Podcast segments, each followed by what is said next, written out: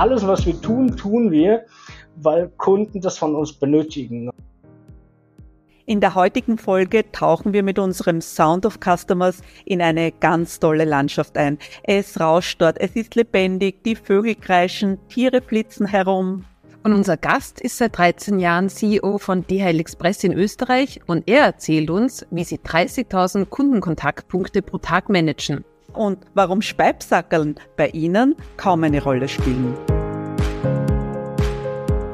Ich bin seit über 36 Jahren im Konzern Deutsche Post DHL und habe davon die letzten 13 Jahre als Geschäftsführer und CEO bei der DHL Express in Österreich verbracht. Ja, mein Name ist Ralf Schweighöfer, habe zwei erwachsene Töchter und seit drei Jahren tatsächlich dann auch den Hugo, mein Enkel. Herzlich willkommen bei Sound of Customers. Wie hört sich Customer Experience an? Wie kann dein Unternehmen noch besser gehört werden? Hol dir Inspirationen und Tipps.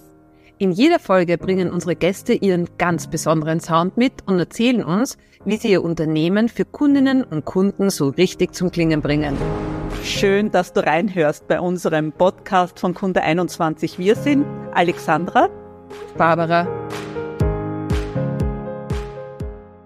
Herzlich willkommen, Ralf Schweighöfer, ähm, seit 13 Jahren CEO bei DHL Express Österreich. Lieber Ralf, wir freuen uns sehr, dass du bei uns bist, bei unserem Podcast Sound of Customers. Herzlich willkommen.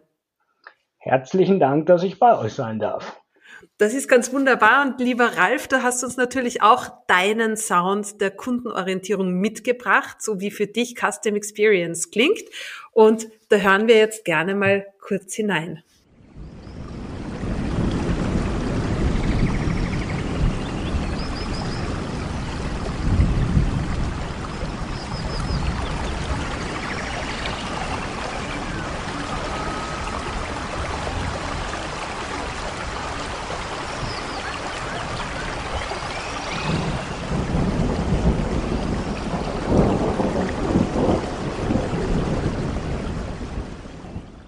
Also wir hören schon, es ist ein wunderbares Regenwaldrauschen und Plätschern. Erzähl uns doch ein bisschen mehr dazu. Warum hast du gerade diesen Sound ausgewählt? Warum gerade der Regenwald? Ja, ich glaube, ähm, wenn, wenn ich drauf schaue, wie bei uns das Thema Kundenorientierung, Kunden ähm, äh, oder Customer Experience Management abläuft, dann, dann haben wir ja jeden Tag ich glaube, weit über 2000 Calls von Kunden. Wir haben jeden Tag über 30.000 Kontaktpunkte, wo wir Pakete an Kunden zustellen, Sendungen von Kunden abholen. Und das ist eigentlich so das, was wir als Grundrauschen sehen. Und äh, und, und was man eben immer mit so einer permanenten Geräuschkulisse erlebt. Das ist relativ unspektakulär, aber eben doch sehr, sehr lebendig. Und dann ähm, kommt es halt auch immer mal vor, wenn es dann so einen Platzregen gibt. Das äh, ist bei uns so zum Beispiel in, wir nennen das Peak, also zum Beispiel in der Vorweihnachtszeit, wenn die Sendungsmenge massiv ansteigt und natürlich viel, viel mehr Kundenkontaktpunkte sind wir grundsätzlich schauen müssen, wie, wie bekommt man das alles abgewickelt, wie verstärkt man den Customer Service, äh, wie, wie, wie gehen wir damit einfach um, mit diesen Unmengen von Paketsendungen. Ähm, das, das ist dann eben das, wo, ja, wo dann quasi der Starkregen kommt. Und manchmal, wenn dann auch was schief geht, das ist dann das Gewitter, was man hört, wenn der Kunde äh, ja, wenn ein Flieger stillsteht, wenn, wenn wir im Stau stehen und, und können das Service nicht so erbringen, wie wir das möchten und wie der, der Kunde das eigentlich benötigt. Deswegen finde ich diese, ja, diesen Regenwald-Sound einfach sehr repräsentativ für das, wie, wie wir äh, diese Customer Experience erleben. Also äh, ein sehr treffender Sound, muss ich sagen.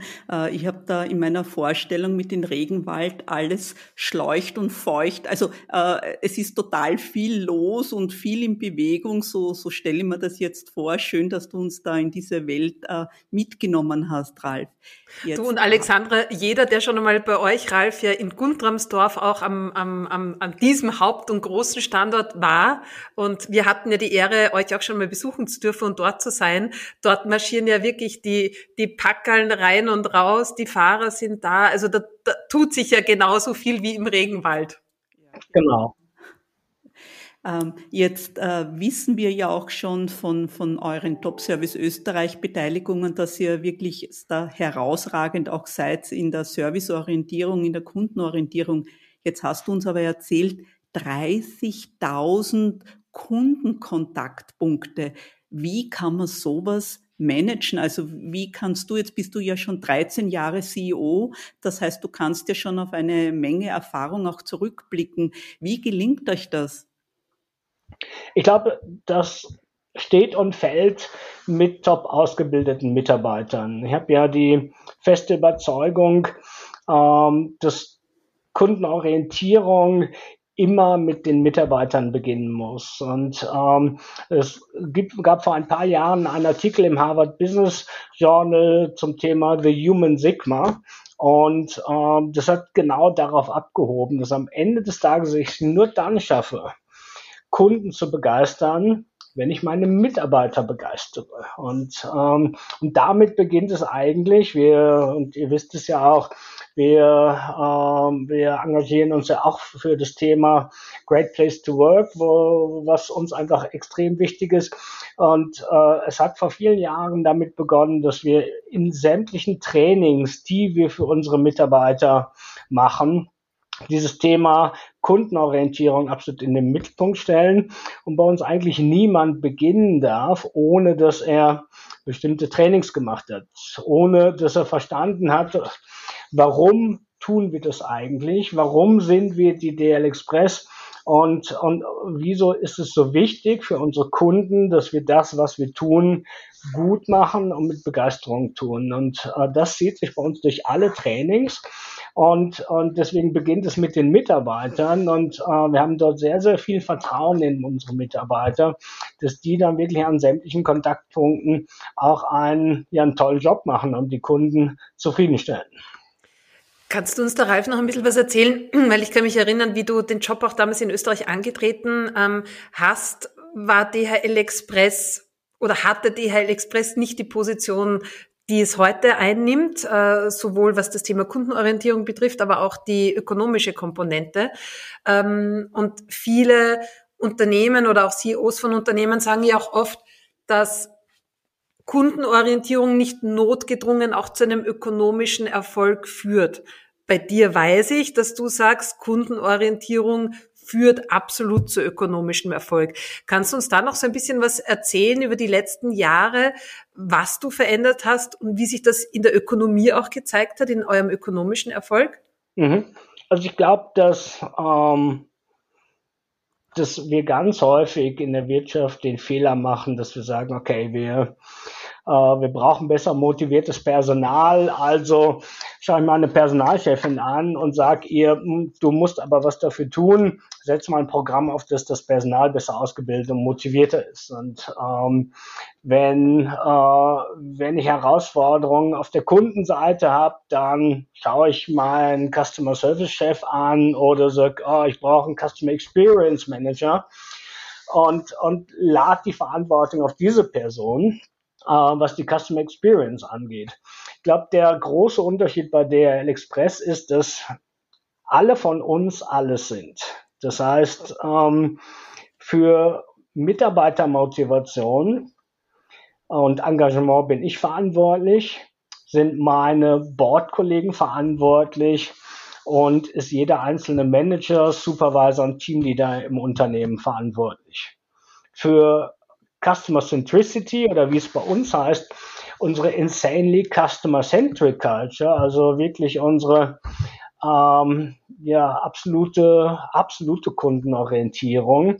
Da bin ich für verantwortlich, da sind meine Bot-Kolleginnen und Kollegen für verantwortlich, da ist jeder einzelne Manager, Managerin für verantwortlich, jeder Supervisor und jeder Teamleiter. Und das ist die Philosophie, die wir haben. Natürlich haben wir Spezialisten für einzelne Funktionen, die das operative Doing im Tagesgeschäft machen müssen.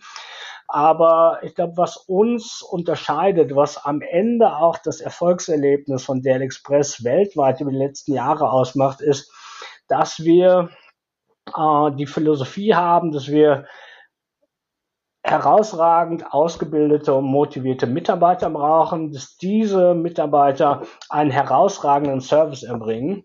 Dieser herausragende Service führt zu loyalen Kunden und alles das all diese drei Säulen führt am Ende des Tages auch zu einem profitablen Ergebnis. Und das haben wir jetzt seit 12, 13 Jahren sehr konsequent umgesetzt, nicht nur in Österreich, aber eben auch in Österreich, aber auch weltweit und ähm, ja, tragen als Division der Express ein Viertel zu dem ähm, Jahresertrag des DAX-nominierten oder DAX-notierten Konzerns Deutsche Post DRL bei. Und ich glaube, das ist der Punkt. Und auch in Österreich haben wir, ähm, ja, als ich übernommen habe, 2011, äh, steckten wir eher in herausfordernden Zeiten und haben dann in den letzten Jahren unsere Profitabilität äh, sequenziell permanent verbessert und gesteigert.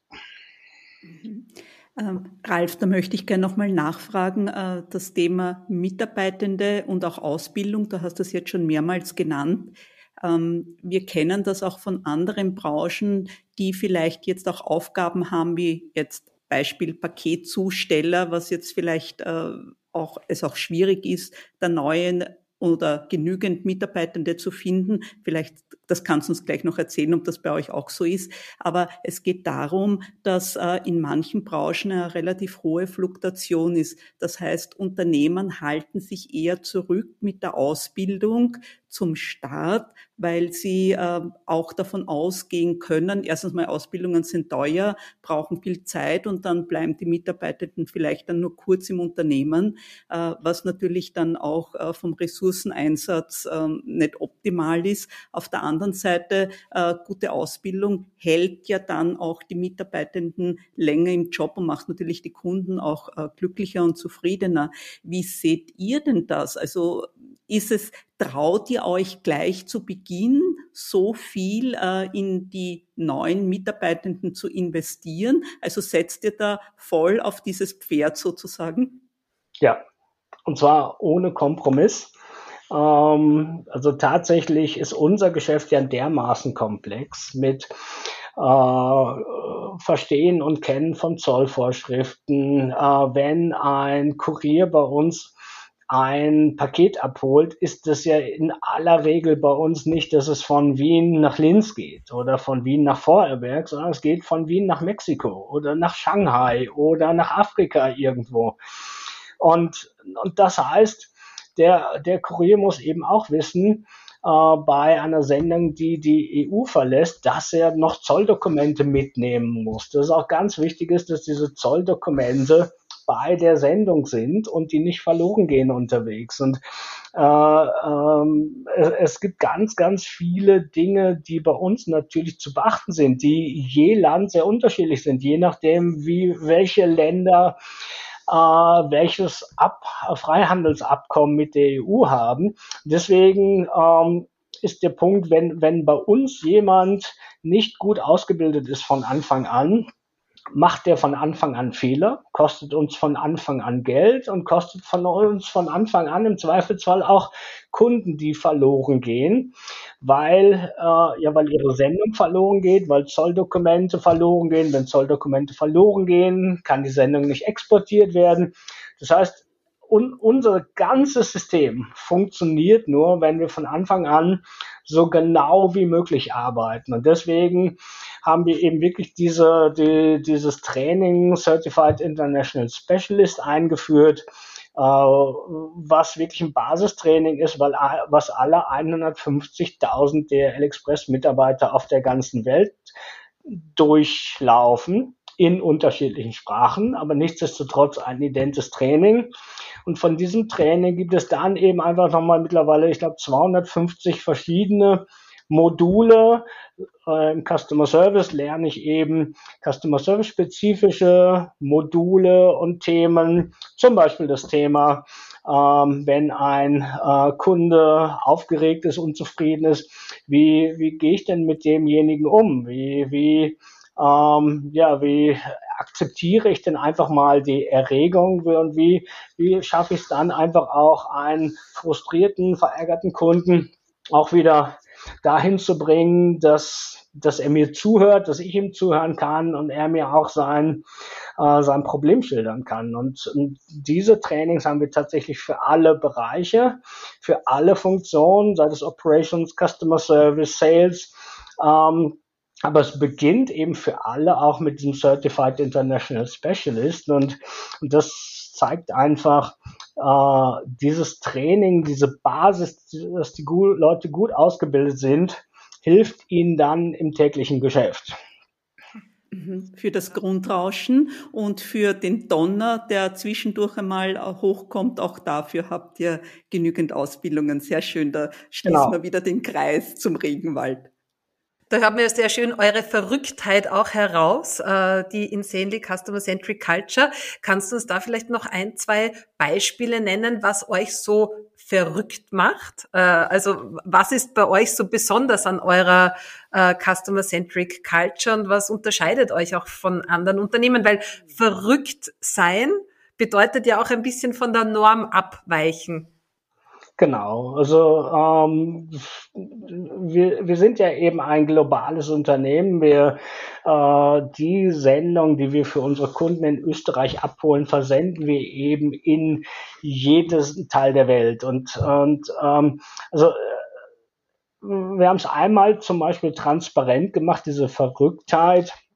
Ähm, indem es bei, als wir 2014 diese Insanely Customer Centric Culture ausgerollt haben, äh, weltweit, äh, kam damit einher ein sogenanntes Speibsackerl, äh, wo drauf stand Insanely Customer Centric. Und unser damaliger CEO, Global CEO, der Ken Allen, hat immer gesagt, if we disappoint the customer, we should feel sick to, to, the stomach. Also wenn wir einen Kunden enttäuschen, sollte uns Speibübel sein. Und ich glaube, das ist einfach so ein Punkt, der es ganz gut beschreibt. Äh, und damit in ja mehr als 220 Ländern und Territorien unsere Mitarbeiter einfach auch verstehen, was uns wichtig ist, brauchen wir natürlich häufig Dinge und Bilder, die, die man auf der ganzen Welt versteht. Und deswegen ist es teilweise, mag es gerade für unseren deutschsprachigen äh, Kulturraum etwas überzeichnet sein, aber äh, ja, wir, wir haben zweifellos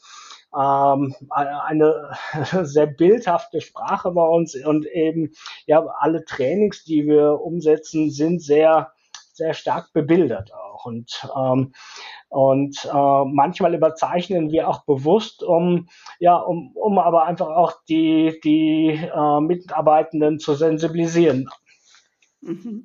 Also weil du sagst, bebildert, Ralf, äh, ich folge euch ja auch auf Social Media, weil äh, man da auch erkennen kann, wie vielseitig äh, die Dinge sind, die mit euch versendet werden. Und äh, letzten, letztens habe ich ein Posting gesehen von irgendwie ein, ein, ein Großwild, also ein lebendes Tier und äh, es war total spannend und auch da wurde dann darüber berichtet, was eure Mitarbeiter getan haben, damit dieses Tier auch äh, wirklich gut und also für das Tier angenehm versendet werden kann. Also da habe ich mir gedacht, na, das ist ja, also mit denen hätte ich nie gerechnet, ja, was DHL alles macht. Also äh, das hat auch sehr starke Bilder bei mir erzeugt, ja.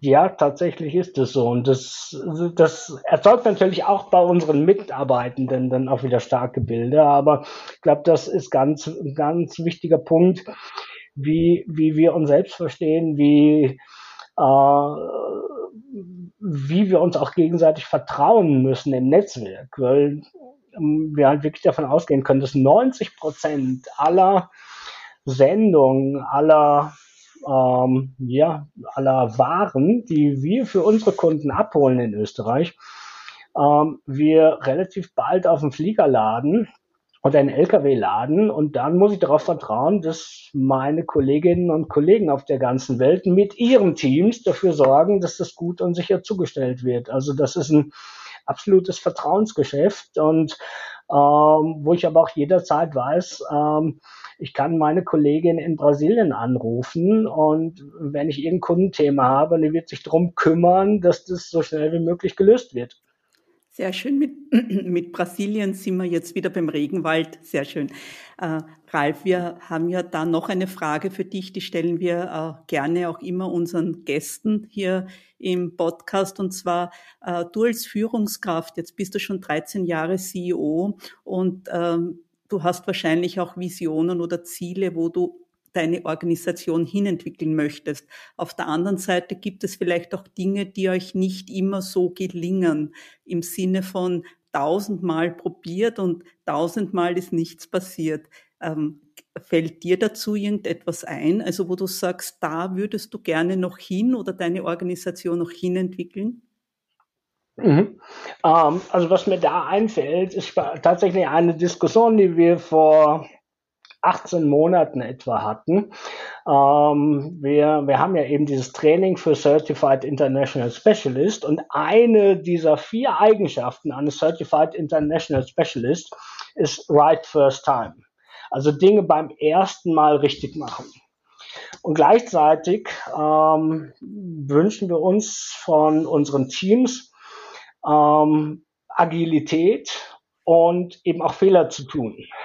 Und, und äh, das ist natürlich bei unserer Organisation dann irgendwann aufgeschlagen. Also auch bei den Teamleadern, bei den Führungskräften, die gesagt haben, was wollen wir denn jetzt? Wollen wir beim ersten Mal alles richtig machen oder wollen wir Fehler zulassen? Und das finde ich einen, einen sehr berechtigten Punkt. Und ähm, mein, meine Antwort darauf ist am Ende des Tages, wir müssen neue Dinge ausprobieren. Und wenn wir neue Dinge ausprobieren, dann gehört es einfach dazu, dass wir Fehler machen. Wir brauchen da eine gute Fehlerkultur, äh, wie wir eben damit umgehen, wenn Fehler passieren und was wir daraus lernen. Aber auf der anderen Seite, und dafür machen wir ja diese Trainings, ich möchte nicht, dass wir Fehler machen, aus Unwissenheit, also Fehler, die vermeidbar wären, die aber passieren, weil Mitarbeiter einfach schlecht ausgebildet sind. Das sind Fehler, die völlig unnötig sind, die den Kunden Geld kosten, die uns Geld kosten und die auch am Ende des Tages die Teams frustrieren. Und ich glaube, das ist ein ganz, ganz wichtiger Punkt. Auf der einen Seite vermeidbare Fehler vermeiden. Und vermeidbar sind alle Fehler, wo wir eigentlich durch Schulung, durch Einarbeiten der äh, der Teams äh, schauen können, dass wir das vermeiden. Das andere ist dann tatsächlich Agilität. Äh, die Rahmenbedingungen verändern sich. Wie reagieren wir also drauf? Und dazu gehören einfach dann auch zu, Dinge auszuprobieren und Fehler zu machen. Und ich glaube, das, das ist ein ganz wichtiger Punkt. Ausprobieren und Fehler machen, das ist für mich ein äh, sehr gutes Stichwort. Angenommen, du könntest ähm, eine Organisation jetzt vollkommen auf die grüne Wiese bauen oder setzen. Wie würdest du denn dann das Thema Custom Experience angehen, wenn es keine Beschränkungen oder ähm, Reglementierungen gibt, die man vielleicht aus der Vergangenheit so kennt?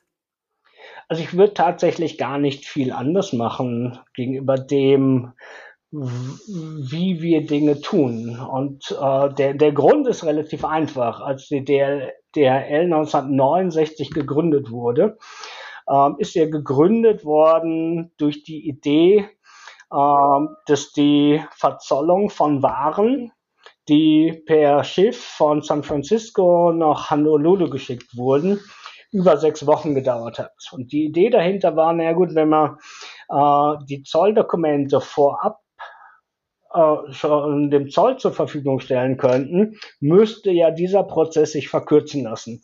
Und so ist der Express entstanden. Äh, das heißt, wir haben die Zolldokumente nach Honolulu geflogen. Die Löschung von diesem Flugzeug, äh, von diesem Transportschiff ist von sechs Wochen auf drei Wochen verkürzt worden. Und danach haben wir uns im Grunde auf die Suche gemacht nach neuen Kunden, Kundenpotenzialen. Und einer der ersten Kunden war dann ähm, die Firma Amex, American Express, die gesagt haben, wir müssen Monate drauf warten, bis das Geld fließt für unsere Kreditkartenabrechnung aus äh, der arabischen Welt.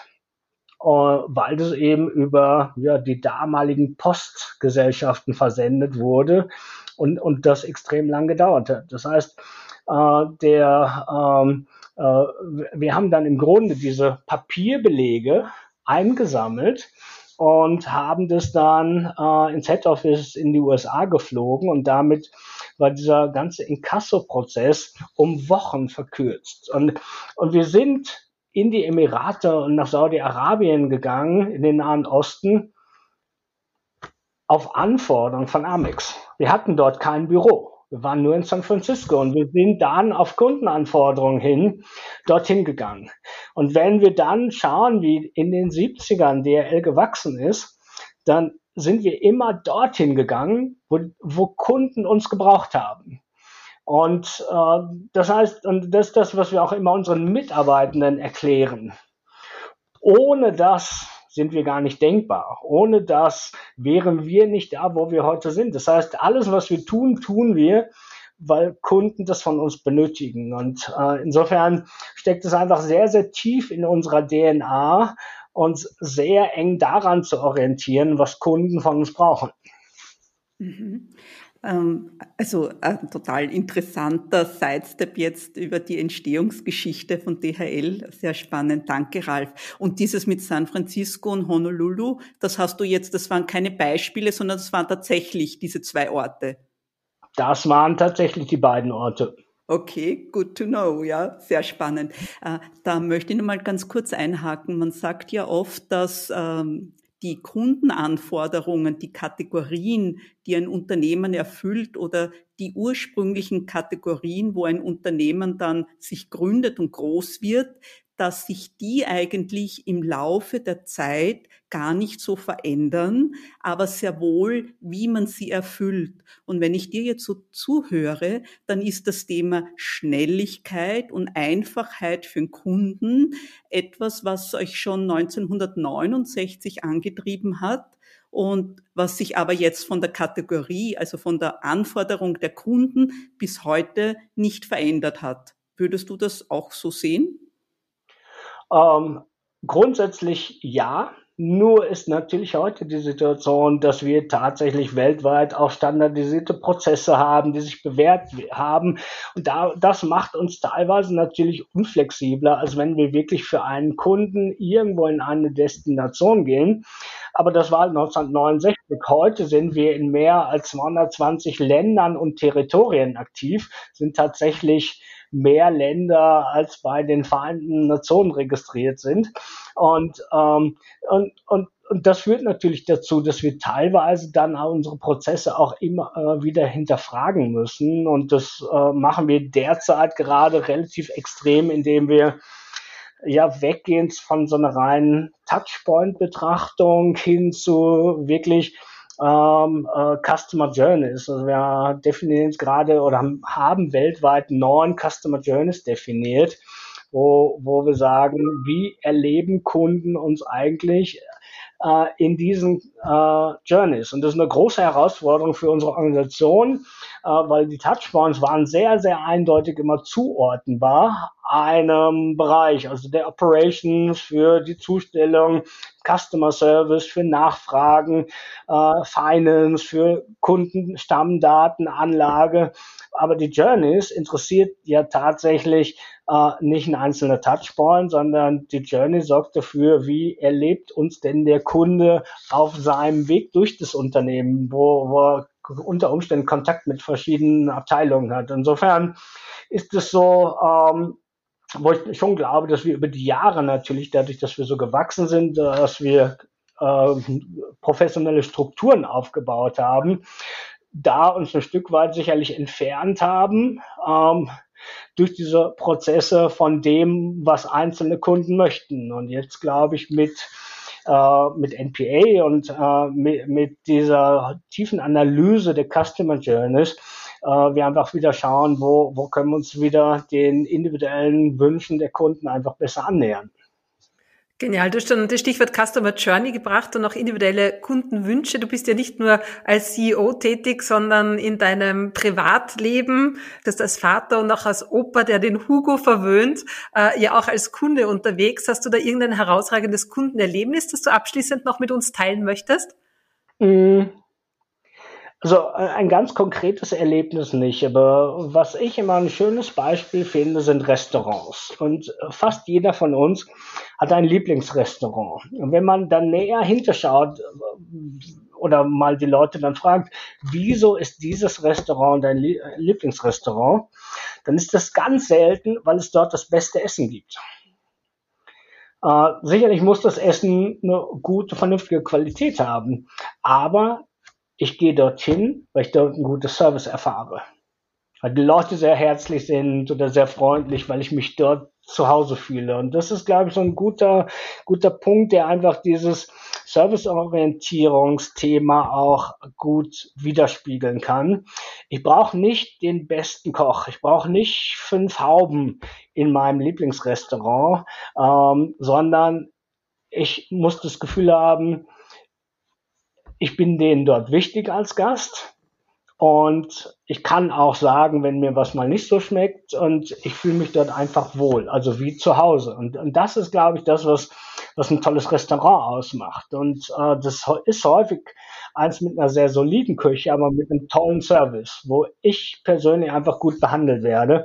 Und ich glaube, da, da, das zeigt es ganz gut, so ähm, wo, wo ganz viele ähm, Restaurantbesitzer oder Köche auch den Fehler machen, dass sie, dass sie das Service unterschätzen.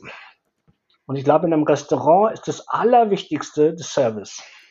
Das ist ein wunderbares äh, Endwort äh, oder Endstatement, Ralf. Äh, vielen Dank dafür. Da fällt mir jetzt noch ein so ein kleines Best-Practice-Beispiel ein, das die Barbara und ich sehr oft bringen. Und zwar, äh, das passt sehr gut auch zu deinem Sound. Äh, es gibt ja in den USA die Rainforest äh, Kaffeekette. Und äh, da wird man begrüßt, also wenn man auf seinen Tisch wartet, dann äh, wird man nicht so begrüßt wie ich bringe Sie jetzt zu Ihrem Tisch, sondern dort sagt das Servicepersonal, Ihr Abenteuer kann beginnen. Mhm. Und äh, das ist mir jetzt gerade so eingefallen, das passt sehr gut. Also grundsätzlich einmal zum Regenwald-Sound von dir, auch zu deinem Beispiel, das du jetzt mit uns geteilt hast, äh, mit der Serviceorientierung in den Restaurants und äh, ein Abenteuer, das du vor vielen Jahren schon bei DHL begonnen hast und mittendrin in diesem Regenwald bist und äh, so, wenn man dir zuhört, sehr viele aufregende Abenteuer dort auch erlebst mit deinen Mitarbeitenden. Wunderbar. Absolut. Ralf, dann vielen, vielen herzlichen Dank. Wir haben uns mit dir total wohl gefühlt und wir danken dir äh, für deine Top-Informationen, die du mit uns geteilt hast. Ähm, für mich war es total spannend. Ich habe, obwohl ich dich schon lange und gut kenne, wieder ganz viele wertvolle Informationen mitgenommen und ähm, wir danken dir ganz, ganz herzlich für dein Dabeisein. Vielen Dank und ich habe mich bei euch auch sehr gut aufgehoben gefühlt. Das freut uns. Ja, wenn du Lust auf noch mehr Sounds hast, dann schau doch gerne auf kunde21.com vorbei oder folg uns auch auf LinkedIn und ja, vielleicht geht sich die eine oder andere 5-Sterne-Bewertung auch noch aus. Dankeschön. Ja, und wie Kundenorientierung für unseren nächsten Gast klingt, hörst du gerne in unserer nächsten Folge.